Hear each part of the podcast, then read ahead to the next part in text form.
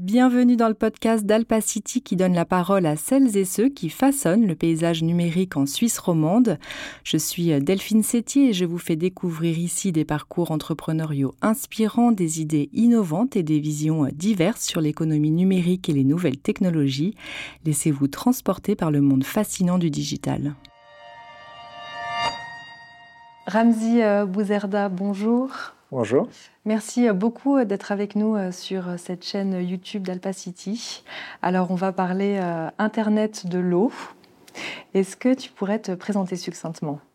Bien sûr, Ramzi Bouzerda, 48 ans, père de quatre enfants, ingénieur en informatique de l'EPFL, fondateur et CEO de Drupal et Suisse d'adoption. Alors, tu as euh, donc créé euh, la société euh, Drupal, mais juste avant, tu as fait d'autres choses. Mhm. Est-ce que tu peux nous, expliquer ton parcours? Oui, j'ai fait beaucoup de choses, donc je vais, je vais être court. alors, j'ai fait le PFL en informatique. J'ai fait une start-up durant mes études qu'on a après euh, vendu euh, parce qu'on voulait faire autre chose. Et euh, après, j'ai commencé une carrière dans la banque où j'ai aidé les banques en fait à un peu être plus agiles avec leur capacité de développement pour offrir plus de services digitaux. Donc ça, j'ai fait ça pendant 15 ans avec différents rôles dans l'informatique, à l'audit. Après, j'ai rejoint la BCV. Euh, en tant que responsable de l'audit, de la sécurité, du cyber, tout ça. Donc c'était très très intéressant euh, de, comprendre la complexité, les risques informatiques pour une grande organisation. Et puis là, euh, bien sûr, ben, je, suis retombé un peu dans mes amours d'entrepreneur. Mais je dirais que oui, tout ce parcours est quelque part jonché d'expérience. J'ai fait de l'enseignement pour des enfants pour, développer, pour apprendre à développer. Euh, j'ai été poissonnier, euh, j'ai fait euh, de la vente par téléphone. Donc, ouais, j'ai fait énormément de choses, mais toutes ces choses-là m'ont été utiles à un moment donné dans ma vie d'aujourd'hui, en fait quand je dois tirer un filet typiquement de, perche, euh, ça m'est très utile d'avoir été poissonnier. Mhm. Du coup, comment tu expliques un petit peu ce grand écart du milieu bancaire euh, au milieu de l'eau, si on peut dire ça comme ça? Est-ce que tu as eu une prise de conscience euh, un matin? C'est pas un matin, plus une nuit, mais en fait c'est plus un accident, ça je dirais. Si je regarde avec le recul, Bon, je crois que l'eau a toujours été un peu là dans ma vie d'une manière assez importante, puisque moi je suis né en Algérie, je suis né à Constantine, dans une très vieille cité, plus de 2500 ans, bâtie sur un rocher qui est sur des rivières. Donc nous on a des ponts suspendus euh, tout autour de Constantine. Donc l'eau est omniprésente. L'autre élément important, c'est qu'il n'y a pas assez d'eau, paradoxalement, à Constantine, et en fait, euh, la pression de l'eau étant très basse, on ne pouvait pas amener de l'eau dans notre appartement qui était au 11e étage. je, raconte cette anecdote parce qu'elle est, assez importante. Et du coup, ma mère, ma grand-mère remplissaient des jerrycans, faisaient 11 étages pour les remplir, les remonter. Et du coup, j'ai toujours perçu l'eau comme en fait une ressource qui est, quand elle est précieuse, quand elle vient à manquer, est vraiment un poids au quotidien euh, dans, la vie de tous les jours. Et puis après, bah, je suis arrivé en Suisse et, euh, j'ai découvert qu'on pouvait ouvrir un robinet avec de l'eau douce en abondance, qui était très bonne. Et, voilà, et donc l'eau est restée quelque part comme ça euh, en moi. Maintenant, je, suis suisse, donc j'adore ouvrir mon robinet. J'y pense même pas aux gens qui aujourd'hui ne peuvent pas l'ouvrir. Donc voilà, il y a il y a cet accident, il y a cette relation à l'eau. Mon père était plombier. Donc je me dis qu'au final, euh, il doit y avoir quelque chose qui a fait que je suis là aujourd'hui. Tout s'aligne. Euh, selon toi, quels sont les grands enjeux de l'eau aujourd'hui? Oui. Alors là, je vais, être, je vais essayer d'être plus bref. Euh, je pense qu'il y a un premier enjeu, c'est la disponibilité de l'eau.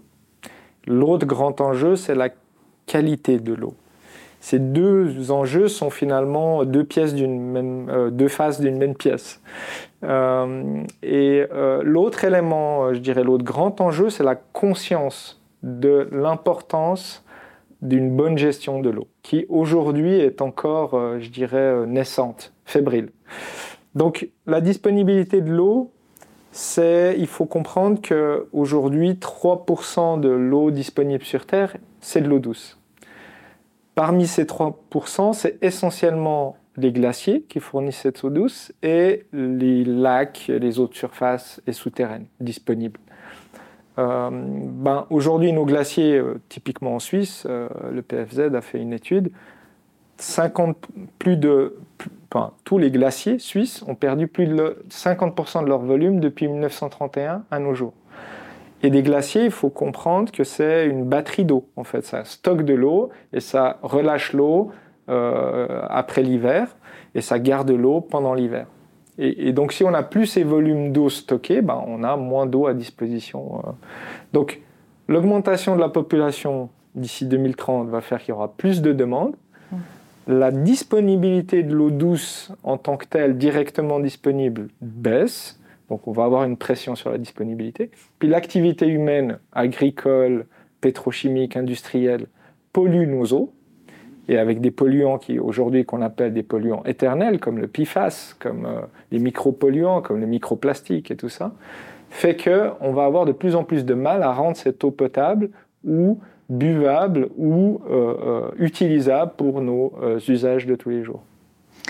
Est-ce que notre système est, plutôt construit sur une, exploitation de l'eau comme ressource illimitée mm-hmm. Euh, on utilise euh, donc de l'eau potable pour euh, tout un tas de, choses. Est-ce qu'on arriverait finalement à changer un peu ce, système? Oui. Alors effectivement, aujourd'hui, on a longtemps pensé que l'eau était là pour toujours, de manière abondante. En Suisse, typiquement, on met de l'eau potable dans nos toilettes. Euh, dans notre maison, euh, chez moi, euh, je mets 40% de mon eau potable va dans mes toilettes. 40% de ma consommation totale. Donc c'est énorme, hein, c'est mm. pas, c'est pas mineur. alors clairement, il faudrait revoir comment on construit les bâtiments, comment on récupère de l'eau de pluie. Aujourd'hui, l'eau de pluie est devenue une eau qu'on peut plus euh, traiter pour boire, hein. donc on est obligé de l'utiliser pour euh, de, l'eau claire ou de l'eau grise. Euh, et, ça, c'est quelque chose qu'on doit faire. On n'a pas encore compris qu'il fallait changer de façon de récupérer ces eaux pour les utiliser à des fins moins nobles comme boire de l'eau, se laver avec l'eau et, tout ça. L'autre élément qui est important, je pense, c'est aussi l'équité face à l'eau. Il faut bien comprendre que si on donne trois grands euh, postes de consommation, il y a l'agriculture qui est le grand consommateur de l'eau, plus de 70% au niveau mondial, mais ça va dépendre de chaque pays bien sûr. L'industrie, plus de 20%, et le reste, ben, on a 10%, c'est les ménages. Aujourd'hui, en fait, l'agriculture ne paye pas son eau.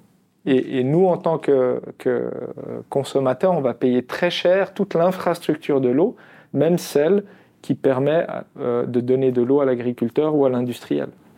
Donc euh, ça, c'est un enjeu majeur et qui va créer beaucoup de tensions demain, que ce soit interne dans un pays ou au niveau géopolitique et géostratégique entre les pays. Donc finalement, ça, c'est ton constat. Oui. Euh, et puis j'en viens à qui, mhm. qui pourrait peut-être répondre à cette problématique ou en partie. Quelle est euh, la naissance, l'histoire de Drupal? Oui. Bon, je n'ai pas évoqué en détail l'accident, mais euh, dans, ma cuisine, euh, je, voulais remplir le biberon de mon fils à 3 heures du matin. Donc, il faut un certain volume. J'ai mis trop d'eau dans mon robinet. Je vide mon robinet. J'ai trop vidé. Je fais ça quatre fois. Puis euh, avec un élan peut-être d'intelligence à 3 heures du matin, je me dis mais pourquoi mon robinet peut pas m'aider euh, à faire ça plus simplement et surtout ne pas gaspiller autant d'eau? Et finalement, bon, honnêtement, j'ai, sur, le, sur le moment, j'ai pas pensé que c'était une idée euh, géniale. C'est en, me rendant compte qu'il n'y avait pas de produit sur le marché qui répondait à ce besoin. Et c'est là que j'ai commencé à me poser la question, mais finalement j'ai un compteur chez moi, à la cave, ce compteur euh, est là surtout pour facturer l'eau, mais m'aide absolument pas à savoir qu'est-ce que je fais de mon eau.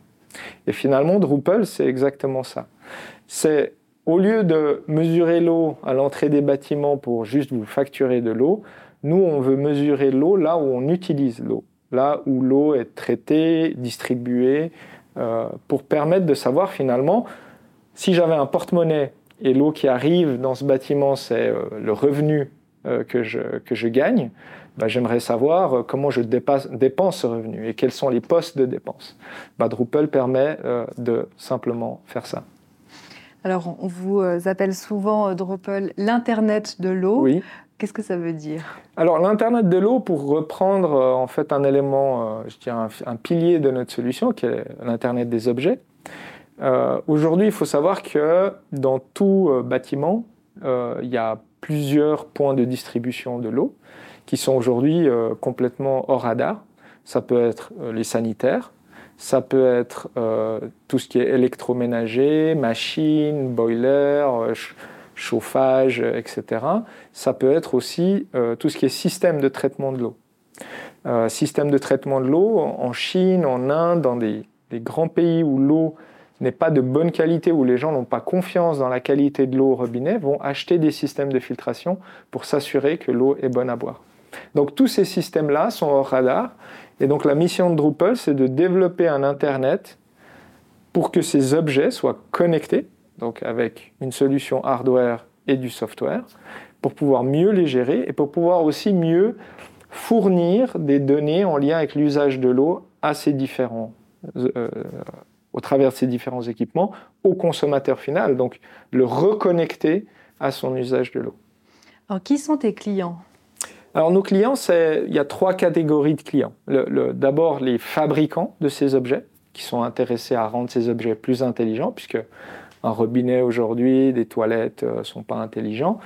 En, y mettant de l'intelligence, on est capable d'exploiter la donnée. Pour ces fabricants, c'est mieux comprendre comment ces produits sont utilisés sur le terrain, mais aussi comment offrir de nouveaux modèles d'affaires grâce à ces données.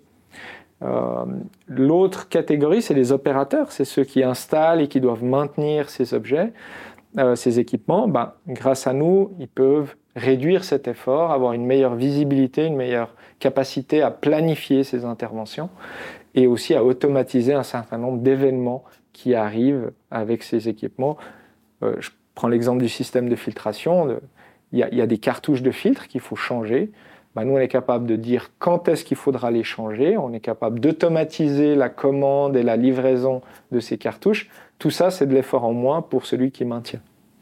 Et au final, il y a euh, finalement l'exploitant ou le propriétaire de l'immeuble qui lui veut en fait connaître euh, l'usage de l'eau dans cet immeuble et exploiter ces données pour rendre plus efficient l'immeuble en tant que tel.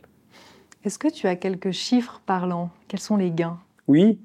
Alors, je vais donner quelques exemples concrets de récents euh, déploiements. On a équipé cinq centres commerciaux en Suisse, cinq manors en Suisse, euh, on a équipé les, espaces sanitaires communs, donc euh, les toilettes hommes, femmes, handicapés.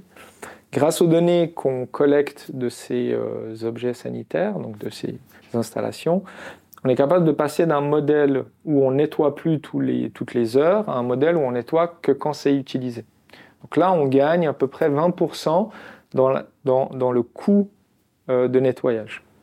Puis grâce à ces données aussi, on est capable d'identifier que des toilettes qui fonctionne a priori bien la journée parce que la pression dans le bâtiment est basse, ben la nuit, quand le centre commercial est fermé, la pression remonte. Et ces vieilles euh, toilettes ben, commencent à fuir, et ce qu'on appelle euh, les fuites fantômes, qui fuient la nuit en permanence, hein, donc c'est de l'eau qui est gaspillée. Là, on a pu faire économiser à peu près 25% de consommation d'eau par centre commercial, et on a estimé qu'un centre commercial pouvait gaspiller à peu près l'équivalent d'une piscine olympique tous les 5 ans. Juste parce qu'aujourd'hui, on a des toilettes qui fuient la nuit. Si on revient Et c'est de l'eau potable. Et c'est de l'eau potable.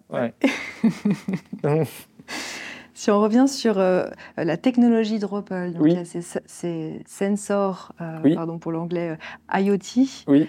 et puis il y a également la plateforme de traitement de données.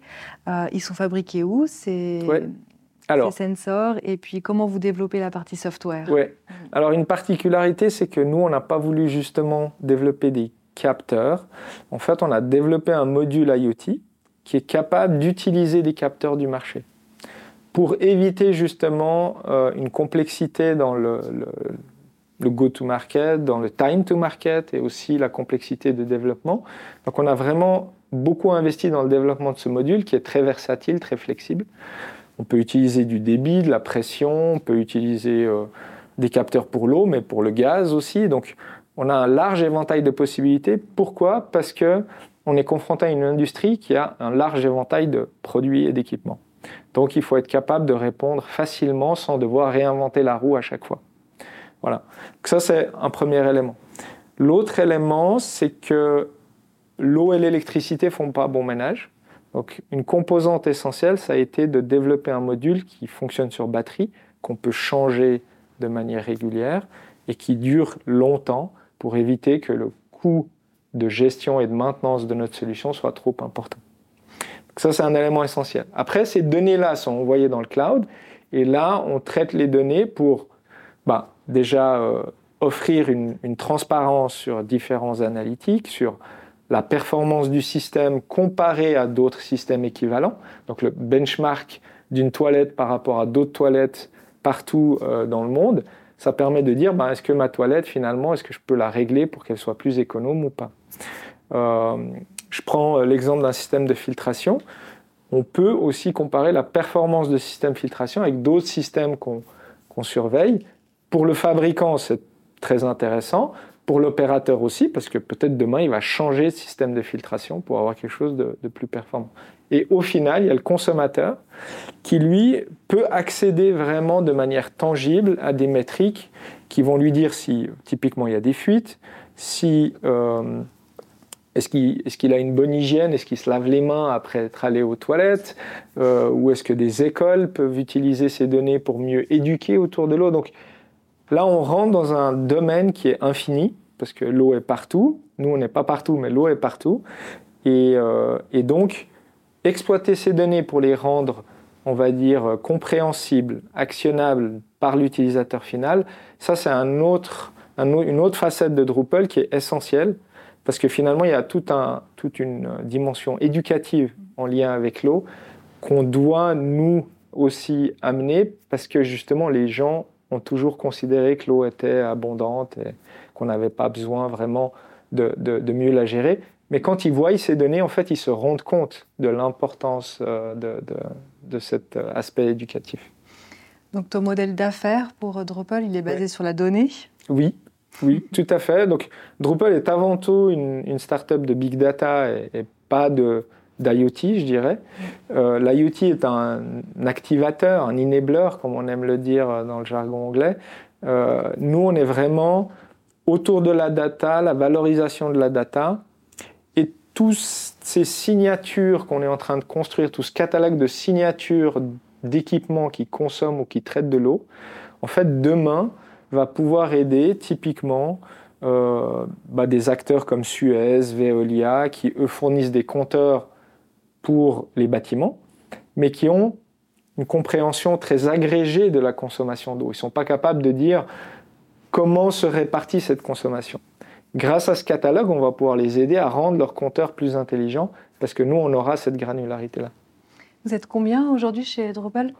Alors, on est euh, un peu plus de 15 euh, aujourd'hui euh, et on compte euh, doubler cet effectif d'ici la fin de l'année. On est en train de clôturer un tour de financement euh, série A en ce moment même. voilà, on espère que ça va se faire et puis qu'on puisse continuer notre route. Est-ce que tu te souviens des débuts, des premiers clients que tu allais oh voir, oui. euh, oh oui. les campagnes que tu as menées pour expliquer ce ouais, qu'était alors, euh, bon, quelque part, j'avais conscience d'une chose, c'est que euh, je, démarrais euh, une mission pour beaucoup de gens euh, il y a quatre ans quand j'ai commencé à pitcher. Euh, les investisseurs m'ont ri au nez. Ils m'ont dit Mais euh, on est en Suisse, pourquoi vous voulez mieux gérer l'eau, économiser l'eau ça coûte rien en plus. Donc, ils voyaient absolument aucune valeur ajoutée à Drupal et à notre mission. Bah, Aujourd'hui, on voit que tout va très vite. Euh, la question de l'eau euh, remonte gentiment dans l'agenda. À la dernière, à la COP 27, euh, on a pris conscience que pour décarboner le monde, il faut mieux gérer l'eau aussi. Et mieux gérer l'eau, c'est un défi en soi autant important que de décarboner notre environnement. Donc, et, et qui t'a suivi en premier? Alors, J'allais y venir. Ah, Donc, euh, il y a eu une longue période un peu de désert où euh, j'étais seul avec mon bâton, un peu comme, euh, comme Moïse. Et puis, et puis après, j'ai rencontré Peter, mon, mon cofondateur, qui m'a rejoint parce que lui venait du smart metering, donc de l'électricité, de la mesure, de la donnée. Il était aussi très ingénieur EPFL, très porté sur la donnée. Donc ça, ça lui a parlé. Et là, on a fait un, chouette bout de chemin ensemble avec des premiers clients. Je me rappelle très bien, été allé voir l'association SSIGE, donc c'est l'association des distributeurs d'eau de Suisse. ces distributeurs d'eau, c'est eux qui amènent l'eau dans les bâtiments. Mais comme ils m'ont dit, vous savez, Monsieur Bouzerda, nous, nos coûts, c'est 80% s'arrêtent au, compteur principal du bâtiment. Après, ce qui s'y passe, voilà. Ça, c'est ce qu'il m'avait dit. Et ça, ça m'était resté parce que je me suis dit, mais si un distributeur paye 80% de ses coûts pour amener de l'eau au compteur principal, puis qu'après on gaspille cette eau, on en fait n'importe quoi. Alors, certes, pour lui, la facture doit être payée et ça change rien. Mais in fine, si on, réfléchit au niveau de la ressource, on doit faire un meilleur usage de cette eau-là. Mmh. Et ne pas avoir uniquement une conception mercantile de la facture et de ce qu'on doit payer pour cette eau. Et donc je pense que c'est là aussi qu'il faut changer les choses au niveau de la gestion de l'eau, c'est les modèles d'affaires. C'est que ces distributeurs ne doivent plus être payés juste au volume, et peu importe ce qu'on en fait euh, après, mais plus sur la performance, c'est-à-dire qu'est-ce qu'on est capable d'économiser comme eau, parce que toute eau économisée, c'est une eau qu'on peut utiliser pour d'autres besoins, d'autres usages. Voilà, donc pour revenir à ta question, euh, ça a été un long désert. Après, il y a eu Peter. Et là, euh, on a pris confiance. On a eu des bons feedbacks. On a beaucoup itéré. Ça a été un peu chaotique. On a identifié plein de segments pour gentiment venir à euh, euh, ce qui était notre vraie valeur ajoutée, ce qui était nos clients, notre marché. Et aujourd'hui, ça se ressent, je pense, dans, dans, dans, dans ce qu'on offre. c'est assez clair on arrive à répliquer facilement, euh, à acquérir des clients. Aujourd'hui, on a plus de 85 clients sur trois continents. Donc, euh, c'est pas rien. Et on a plus de 1400 Drupal euh, installés aujourd'hui de par le monde. Donc, déjà un, joli, un joli oui, une jolie réalisation. Exactement. Euh, je voulais parler de, la Suisse et de l'écosystème. Oui. Donc, si je comprends bien, euh, euh, tes, premiers clients, c'était à l'international. Oui. pourquoi finalement, qu'est-ce que l'écosystème suisse t'a apporté pour construire l'entreprise en Suisse? Oui. Alors, Premier élément, je tiens à remercier ici le SPEI, donc le soutien à la promotion économique, parce que, enfin, nous, on n'est pas une start-up qui est née d'un labo euh, où on a pu développer le produit à l'EPFL et puis euh, il n'y a plus qu'à le commercialiser, je dirais. Euh, je ne dis pas que c'est pas risqué, mais c'est un une autre approche. Nous, on n'avait rien, on avait une idée. moi, je devais développer un prototype pour essayer de montrer que ça pouvait marcher. Et, et donc, il a fallu des fonds que des business angels ne voulaient peut-être pas mettre au début parce que c'était encore euh, que sur forme, euh, sur quelques slides en fait. Mhm. Hein. Donc le SPI nous a aidé à avoir ces fonds, m'ont aidé à avoir ces fonds nécessaires au début. J'ai mis aussi de mes, économies hein, euh, substantielles à ce moment-là et puis, et puis ça, ça a permis de, de, de, de, je dirais, de faire éclore Drupal rien que d'un point de vue produit, d'un point de vue technologique. À partir de là, on a pu commencer à identifier des partenariats, typiquement avec le PFL, pour créer un projet de recherche et développement autour de la technologie qu'on voulait développer, qu'on est en train de mener encore aujourd'hui. Et euh, InnoSuisse. InnoSuisse est un autre élément essentiel parce qu'il y a le coaching, le savoir-faire, moi, j'ai été entrepreneur avant, mais être entrepreneur aujourd'hui, il y a 20 ans, euh, c'est un autre monde. Donc, euh, il y a beaucoup plus de choses à, apprendre, à connaître, à développer, des compétences qu'on n'a pas qu'il faut aussi développer. Donc, InnoSuisse a aidé en ça. et puis finalement, cet écosystème, bah, c'est aussi un écosystème qui, qui se veut qui, veut donner de la visibilité aux startups. Donc on a aussi bénéficié de, tous ces événements, de tous ces programmes, ces accélérateurs, bien qu'on en ait fait aussi à l'étranger pour aussi avoir écho de, des acteurs là-bas, des clients là-bas, des marchés qu'on voulait euh, adresser. L'international, c'est quelque chose d'important dans votre modèle d'affaires et dans l'évolution de, de, Drupal. Euh, je pense que si on est dans l'eau, on ne peut pas concevoir son marché en Suisse uniquement. Euh, c'est un marché pour nous qui est un peu secondaire dans la mesure où on le développe par opportunité plus que par action active, je dirais. Euh, mais à l'international, c'est clair parce que en fait, les enjeux liés à l'eau sont beaucoup plus importants aujourd'hui à l'international qu'en Suisse. Et il y a même une prise de conscience à l'international qui est plus importante qu'en Suisse. On arrive à la fin de cette interview. Est-ce que tu aurais deux recommandations euh, d'un livre, d'une chaîne YouTube ou d'une autre source d'information? Alors, moi j'avais euh, Emma Aziza à l'esprit et son podcast. Je pense pour ceux qui connaissent rien à l'eau, c'est vraiment quelque chose qu'il faut, euh, qu'il faut euh, écouter. Euh, l'autre source d'information qui émerge aujourd'hui, c'est Blue Loop, qui est une plateforme qui consolide un certain nombre de fils d'actualité autour de l'eau et qui donne une, une très belle vue d'ensemble de tout ce qui se passe dans, dans, ce domaine. Donc, je vous invite à, à, à vous abonner. On mettra euh, les liens euh, justement sur, euh, sur la chaîne YouTube pour qu'on mhm. puisse aller voir ces informations. Et puisqu'il y a une personne que tu souhaiterais voir à ta place aujourd'hui? Oui, bien sûr. j'en aurais tout plein, mais j'en ai une en particulier parce que déjà, c'est une personne qui m'est chère, c'est un de mes meilleurs amis. J'ai fait le PFL avec lui. c'est quelqu'un qui nous a aussi accompagnés avec Drupal en tant qu'advisor, qui a investi dans Drupal. donc c'est Sacha Labouret, qui pour moi est plus qu'un mentor. C'est un ami, mais c'est vrai que c'est une personne exceptionnelle. Donc euh, je serais ravi de le voir ici à ma place et répondre à tes questions. Et voilà, une conversation euh, inspirante qui touche à sa fin.